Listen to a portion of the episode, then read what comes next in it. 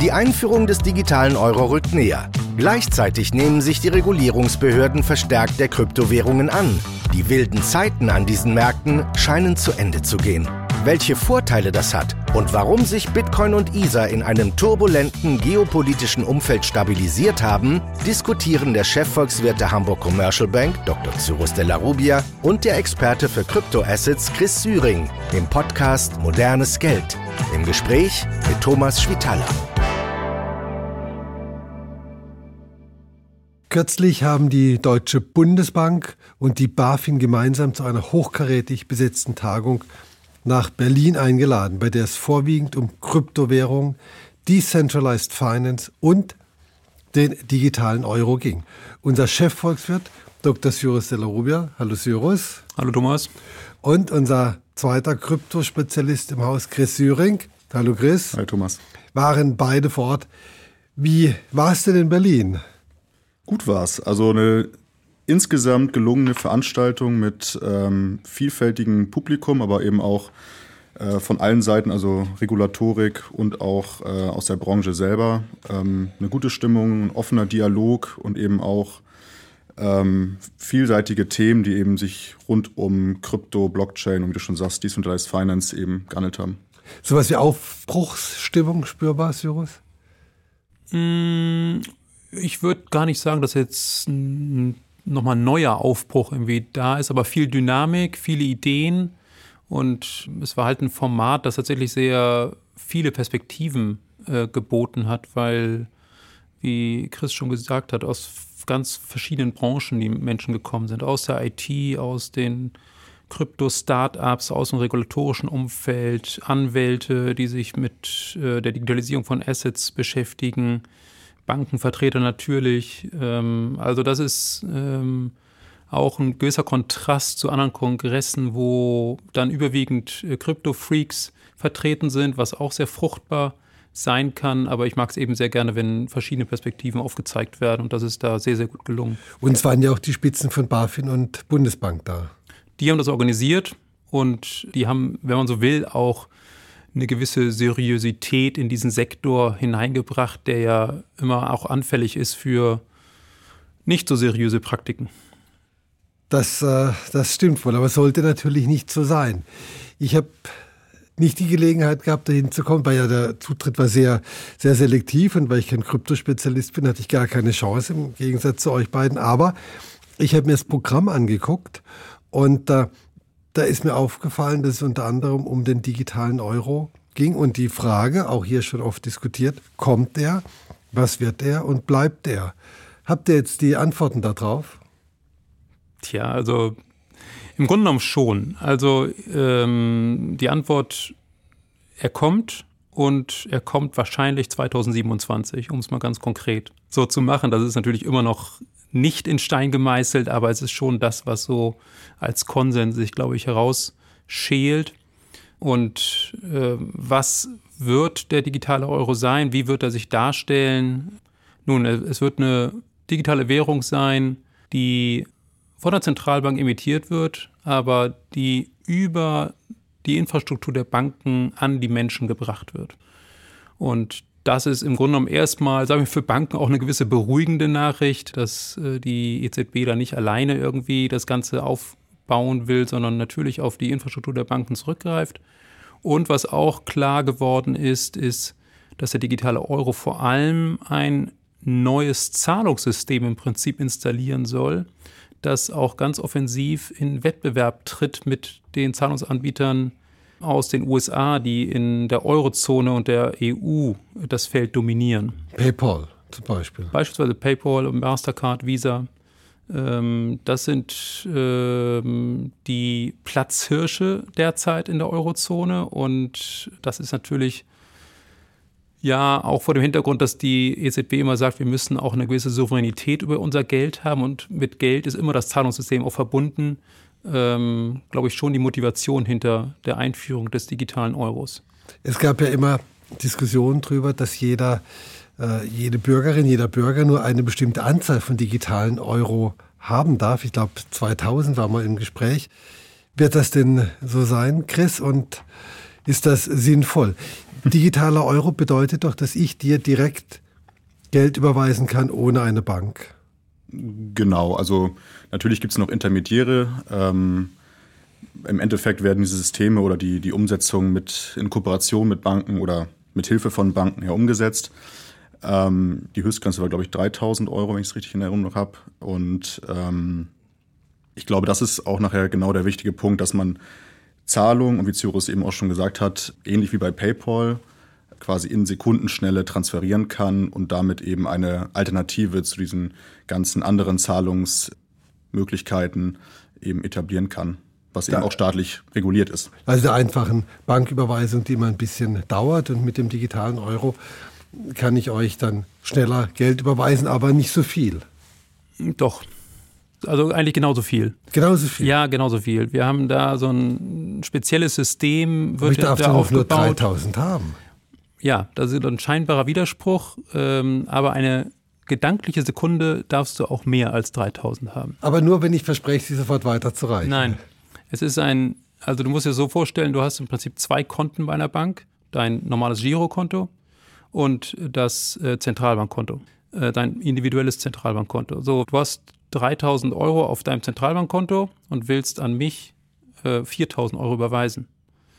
Dann führt dieses System das aus und holt sich aber vorher 1000 Euro in einer gedanklichen Sekunde vom Giralkonto. Dann ist in einer gedanklichen Sekunde sind dort 4000 Euro auf deinem Zentralbankkonto und dann geht das Geld weg an mich. Ja, das ist, äh, man nennt das Wasserfallregelung, umgekehrter Wasserfall und Wasserfall in der richtigen Weise, wie man ihn kennt. Äh, das heißt, das Geld schwappt entweder vom Girokonto aufs Zentralbankkonto oder wenn ich jetzt eben 4000 bekomme, dann schwappt sofort 1000 Euro auch wieder auf mein Girokonto. Okay. Und, und warum, warum muss es schwappen? Ähm, also warum kann ich nicht einfach. Die Zentralbank befürchtet, dass wenn ich wirklich oder wenn die Bürger tatsächlich unendlich viel Euro, digitalen Euro halten können, dass sie dann in Zeiten von Nervosität, wo die Finanzmärkte unruhig sind, dass sie dann ihr gesamte Bankkonten sozusagen abziehen und auf, auf das sichere digitale Zentralbankkonto hinschieben. Und das wäre sozusagen ein digitaler Bankenrun und das würde die Insolvenz des Bankensektors bedeuten. Und wenn, wenn, sich, sowas, bei, wenn der, sowas passieren in der, in der großen Katastrophensituation. Genau, und deswegen hat man eine Obergrenze und die wird wahrscheinlich sogar noch niedriger als 3000 ausfallen. Okay, aber und das bedeutet, dass äh, man geht davon aus, das Zentralbankgeld ist immer sicher, ja. weil da die Regierung mehr oder weniger dahinter ja, steht. Richtig. Und bei meinem normalen Girokonto halt in Anführungszeichen nur meine Bank. Genau. Aber es tut sich natürlich ein gewisser Widerspruch auf, weil auf der einen Seite will man mit diesem sicheren Geld locken, auf der anderen Seite darf man es gar nicht in größeren Mengen halten. Äh, dauerhaft, immer nur für diese gedankliche Sekunde. Ähm, insofern steht meines Erachtens, so interpretiere ich, das Vorhaben der EZB tatsächlich dieses, dieser Zahlungsverkehr im Vordergrund. Die EU-Kommission hat jetzt ein Gesetz vorgelegt, wonach die Gebühren, die äh, bei Zahlungen ja, erhoben werden von Händlern, dass die auch reguliert sind, so weit, dass sie nicht höher sein dürfen oder sogar deutlich unter dem Niveau des normalen Wettbewerbs, des, der normalen Marktteilnehmer sein soll, also sprich der amerikanischen Zahlungsanbieter. Man will also explizit einen, einen Kostenvorteil auch gegenüber diesen Anbietern haben. Inwieweit würde oder wird der digitale Euro den, den Zahlungsverkehr auch zwischen Unternehmen oder den internationalen Zahlungsverkehr verändern, Chris? Ja, das ähm, wird sich zeigen, aber ein spannender Punkt, den ich, der auch dazu passt und der auch nochmal von der Bundesbank äh, vorgetragen wurde, ist, dass ähm, eben auch im, also jetzt gerade in diesem Jahr ähm, eine Untersuchungsphase eingeleitet wurde, wo eben auch der äh, Wholesale CBDC, also auf der einen Seite haben wir diesen. Das musst du erklären, Wholesale das, CBDC. Das mache ich. auf der einen Seite haben wir diesen ähm, Retail CBDC, also diesen Retail digitalen Euro, der eben äh, insbesondere für Privatkonsumenten gedacht ist, um eben auch ein ja, Zahlungsmittel, wie gesagt, ähnlich wie PayPal zu etablieren. Und auf der anderen Seite eben ähm, diesen Wholesale äh, CBDC, der eben wie Zentralbankeinlagen ähm, funktionieren soll und da eben ja die Geldflüsse zwischen Finanzinstituten und Zentralbanken abbilden soll. Und äh, da ist eben sozusagen, das ist die zweite Phase von diesem gesamten Projekt, das untersucht wird, wie kann, können solche Zahlungsströme äh, über den digitalen Euro abgebildet werden. Und das geht eben genau in die Richtung,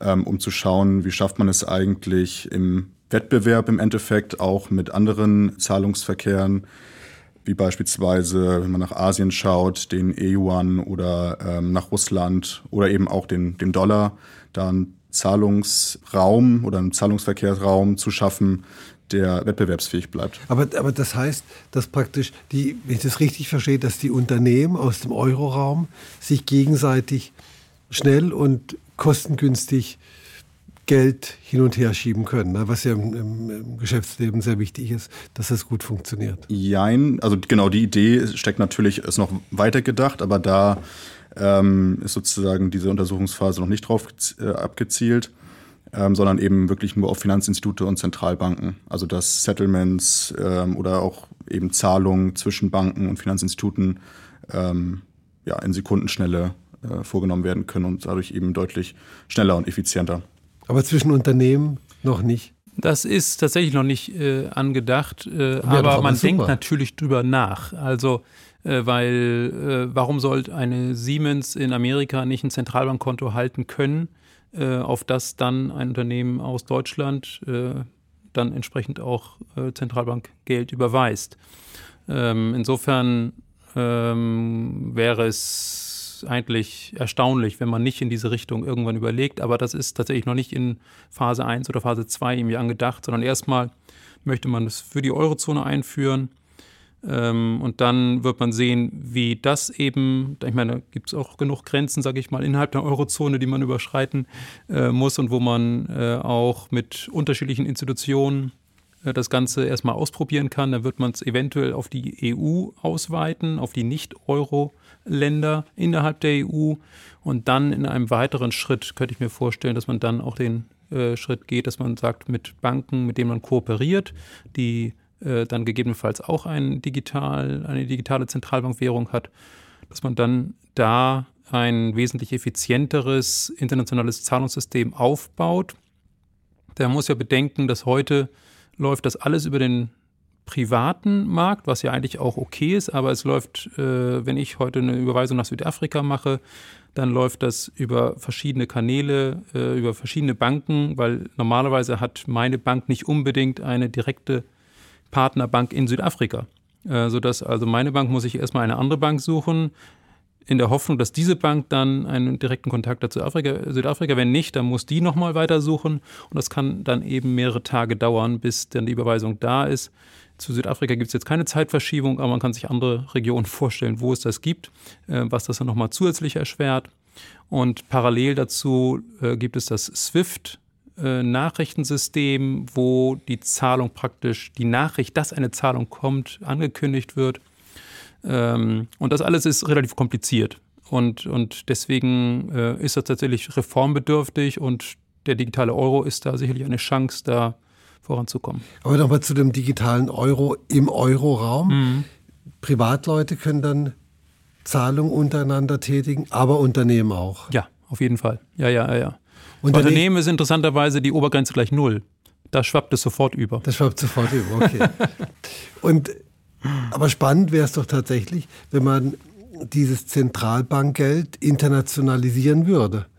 Könnt, wenn, der, wenn der digitale Euro kommt, könnte das nicht auch mal, die Währung attraktiv machen, wenn das mit dieser Währung möglich wäre, eben grenzüberschreitend, weltweit, unproblematisch, mit minimalen Gebühren, Zahlungen? Ja, und vielleicht ist es auch ein Grund äh, dafür, dass die EZB sich relativ gesehen beeilt. Denn ähm, im US-Dollar-Raum, also beziehungsweise die, die Federal Reserve Bank, die macht noch keine großen Anstalten, den digitalen äh, Dollar einzuführen, sondern da ist man eher in der Phase, wo wir vielleicht vor drei Jahren waren. Also im Research, in der Research-Phase. Und ähm, die EZB wird vermutlich in diesem Monat, wir sind im Oktober, ankündigen, dass sie den digitalen Euro einführen will. Gesetzesvorlagen gibt es schon dazu. Und dann könnte es eben 2027 soweit sein.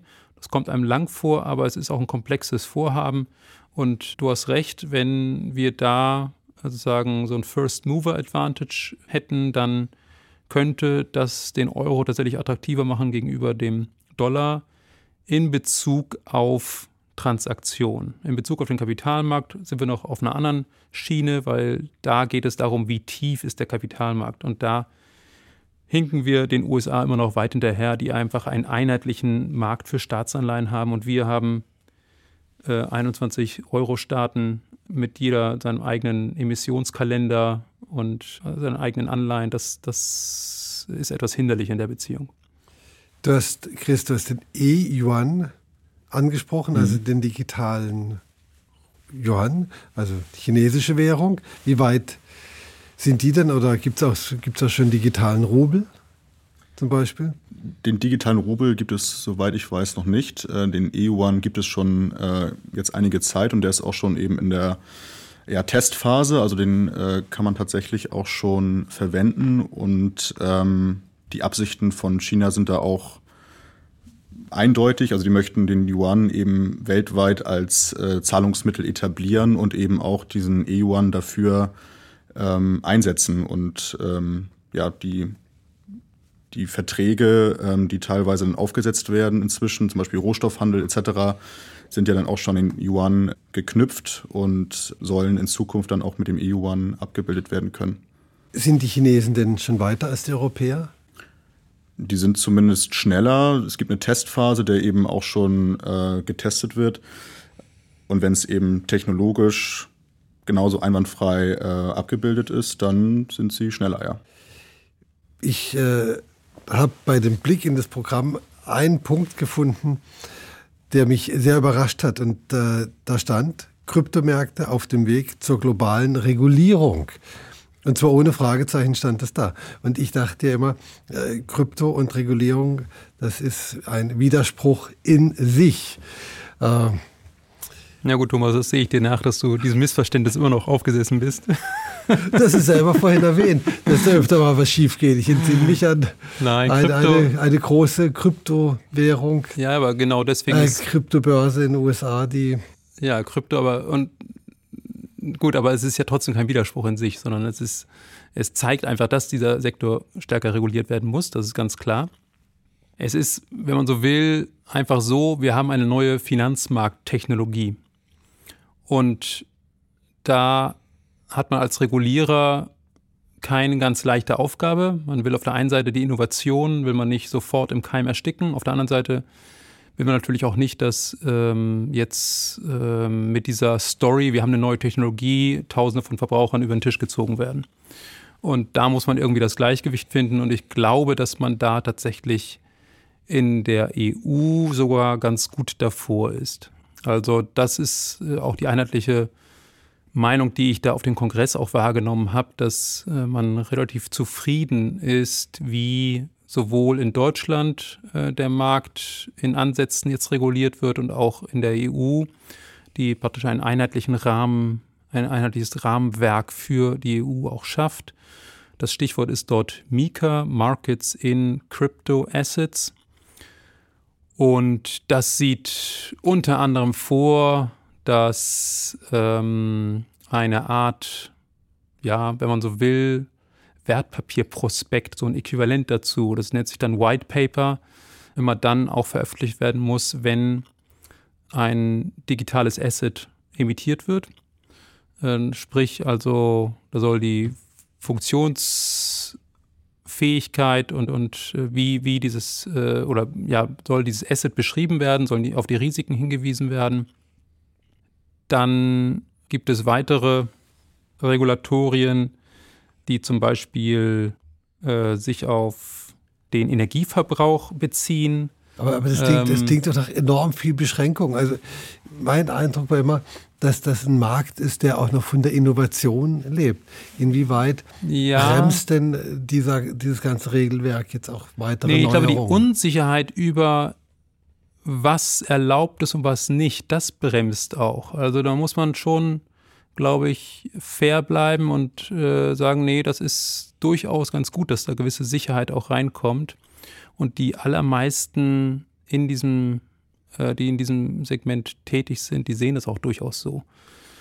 Und wenn irgendwann in, in der Zukunft, wenn der Markt wirklich dann vernünftig und, und konstruktiv reguliert ist und die Verbraucher dann, äh, einige Verbraucher dann trotzdem glauben, dass sie in einen unregulierten Bereich hineingehen müssen und dort einen Totalverlust erleiden, dann gut, dann hält sich mein Mitleid wahrscheinlich in Grenzen. okay. Und deins, Chris?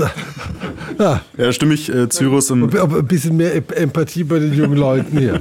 Empathie ist vorhanden, aber ich stimme äh, Cyrus im Großen und Ganzen äh, zu, dass die Regulierung an sich und auch die äh, Vorhaben und auch eben dieser offene Dialog, der ganz äh, technologieoffen ja auch äh, teils dann geführt wird ähm, und die Dinge relativ nüchtern betrachtet werden, eben eher dazu führt, dass mehr Sicherheit in den Markt kommt, auch Unternehmen wissen, was können wir machen, was können wir nicht machen. Und wir haben eben auch in den Anfangsjahren gesehen, ähm, als die großen Innovationen, äh, in Anführungsstrichen, ähm, die mit der Blockchain-Technologie einhergehen, eben auf den Markt gekommen sind, dass da so viel Unsicherheit war und eben auch viel Betrug ähm, einfach mit einhergegangen ist, weil der Regulator war überfordert, er kann diese Technologie nicht, das Know-how war nicht vorhanden. Und jetzt eben nach und nach wird ähm, eben ein klares Regelwerk aufgestellt, was sicherlich noch nicht perfekt ist, aber zumindest man weiß, was man sozusagen vor sich hat und was man erfüllen muss. Und damit ist auch eben auch für die Unternehmen oder auch für die Konsumenten und Investoren ähm, da eine gewisse Sicherheit. Und das ist aus meiner Sicht positiv. Vielleicht noch eine Anekdote von diesem Gipfel. Simon Seiter von Haugfhäuser Lampe, der hat da nochmal ganz passend gesagt. Groß ist Privatbankhaus. Genau, Privatbankhaus, ähm, die in dem Bereich eben auch schon sehr lange was machen und äh, der auch schon sehr lange da den Hut auf hat der das nochmal betont, dass es zwar gut ist, dass es immer mehr Standards gibt, aber der Markt natürlich auch irgendwo mitziehen muss. Und ähm, sozusagen die Selbstbeweihräucherung, dass man jetzt äh, super reguliert ist, führt nicht zwangsweise dazu, dass wir jetzt auch die Unternehmen haben, die sozusagen in dem Bereich äh, vorpreschen, sondern aus seiner Sicht muss der Markt quasi jetzt auch, also die Unternehmen quasi auch sich erstmal entwickeln können ähm, und diese Regulatorik auch gewissermaßen mitformen können und dürfen. Und auch mit aufnehmen können, praktisch, äh, genau. praktisch in die, in die eigene DNA implementieren. Ich könnte jetzt eine ganz äh, simple Überleitung machen. Ich glaube, ich mache das. Ja, vielleicht ja. eine Sache noch, weil ähm, ich finde, dass äh, dieses Regulatorische ist ja schon ähm, relativ bedeutsam. In der Eurozone versuchen, äh, versucht die EU ja schon seit langem eine Kapitalmarktunion, eine Bankenunion zu gründen und äh, ist da auch in vielen Bereichen auch vorwärts gekommen. Ähm, aber das Ganze kommt äh, von, ursprünglich eben von einem ja, Sammelsurium an, an Regeln, die irgendwie vereinheitlicht werden. Und jetzt hat man die Chance, in diesem, in diesem neuen Technologie, in dieser neuen Finanzwelt sozusagen, von vornherein etwas Einheitliches zu schaffen. Europaweit. Ähm, europaweit, genau. Und ähm, das ist schon auch eine große Chance, dass man sozusagen einen neuen, eine, eine eigene Kapitalmarktunion in diesem Bereich der Kryptowerte schafft. Und äh, nicht umsonst hat Deutschland ja auch das elektronische Wertpapiergesetz geschaffen, mit dem tokenisierte Wertpapiere auch ja, emittiert werden können, die eben nicht mehr in physischer Form vorliegen müssen, sondern in digitaler Form. Und also ich glaube, dass da tatsächlich eine große Chance besteht, europaweit was Einheitliches zu schaffen. Die europäischen Länder sind sicher nicht immer ganz einig. Wie schaut es denn äh, in dem Bereich aus? Sind äh, die Länder Sehen die das alle gleich? Naja, also man hat dieses Mika-Gesetz, das ist nicht nur ein Gesetzesvorhaben, sondern das wird wirklich dann für alle Bereiche, ähm, also für tokenisierte Wertpapiere, für E-Tokens, für Stablecoins, äh, wird das ab dem 1.1.2024 bzw. 30.12.2024 wird es dann gültig. Teilweise auch schon vorher. Europaweit. Äh, europaweit. Und äh, das ist ja schon mal sehr konkret eigentlich. Äh, natürlich wird man auf der Basis noch weiterentwickeln müssen, aber das ist schon mal ein erster wichtiger Schritt. Jetzt auch ohne Überleitung zu Bitcoin und Ether. Ich wollte nämlich sagen, dass diese Sicherheit auch schon dazu geführt hat, offenbar, dass sich die Kurse stabilisiert haben der beiden großen Kryptowährungen. Wie seht ihr den Verlauf in den letzten Monaten? Also ähm, wie auch schon die Monate davor und eigentlich auch seit Jahresanfang schon immer noch eventgesteuert, sag ich mal. Also die, die Währungen reagieren immer noch auf bestimmte Events, aber insgesamt eben schon nicht mehr, deutlich nicht mehr so äh, volatil wie die Jahre zuvor. Und man sieht eben auch diese Professionalisierung in gewissen Bereichen, in der, der Fondsgesellschaften beispielsweise, die eben in diese Assets reingehen wollen und damit, glaube ich, insgesamt ein Stück weit Sicherheit in den Markt kommt und die Entwicklung, glaube ich, positiv ist, dass es eben nicht mehr diese starken Ausschläge nach oben oder nach unten gibt und man dadurch eben äh, diese Asset-Klasse auch äh, etwas ähm, ja, seriöser, aus seriöser Brille betrachten kann. Wobei, wenn man auf den Jahresverlauf guckt, also ein Jahr zurück, sind äh, die beiden Währungen, glaube ich, sehr gut gelaufen, oder? Genau, so immer ein bisschen die Frage, welchen Zeitraum man, man nimmt, ne? genau. Ja, aber jetzt aber nee, absolut, absolut. von einem Jahr, klar, wenn man vom Ja, nein, es ist, es ist tatsächlich gar nicht so leicht, da äh, die Faktoren zu finden, die jetzt den, den Markt äh, wirklich nachhaltig bewegen. Also nehmen wir mal Unsicherheit. Wir sind ja jetzt praktisch am Anfang der Woche, am Wochenende gab es diese furchtbaren äh, Kriegshandlungen in, im, im Nahen Osten.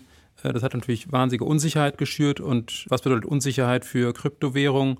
Ja, das ist immer ein zweischneidiges Schwert, weil auf der einen Seite ist, sind Kryptowährungen ein Asset, was für die meisten Menschen schon ein unsicheres, ein volatiles Asset ist, was man eigentlich in unsicheren Zeiten auch eher meidet. Auf der anderen Seite ist diese Unsicherheit, die im Markt da ist, ist für viele Menschen auch wiederum, die ohnehin, sag ich mal, etwas misstrauisch gegenüber dem Finanzsystem sind, sagen sie, ja, das ist wie ein weiterer Hinweis dafür, dass das Finanzsystem dauerhaft nicht existieren kann. Und deswegen muss ich mir jetzt eine Alternative suchen. Also, da, und dann gibt es eben da entsprechend auch eine Nachfrage nach Krypto. Ähm, also das heißt, das äh, geht so ein bisschen gegeneinander. Äh, Im Ergebnis haben wir ähm, eben auch aufgrund der Professionalisierung, die Chris angesprochen hat, äh, ein relativ stabiles Umfeld tatsächlich, das sich von den immer noch relativ hohen Inflationsraten, von äh, der Unsicherheit, geopolitische Unsicherheit und auch der ganzen Diskussion über die, über die Regularien ja eigentlich recht wacker hält. Das ist schön. Währungen, die sich wacker halten, das ist äh, erfreulich. Und wir haben gelernt, dass Regulierung Sicherheit schafft und äh, dass die Innovation gar nicht bremst, sondern vielleicht einfach die Umsetzung fördert. Also, große Erkenntnis. Meine Herren, vielen Dank. Danke, Danke. Das war modernes Geld. Dr. Cyrus Della Rubia, Chefvolkswirt der Hamburg Commercial Bank, im Gespräch mit Chris Syring und Thomas Schwitaler.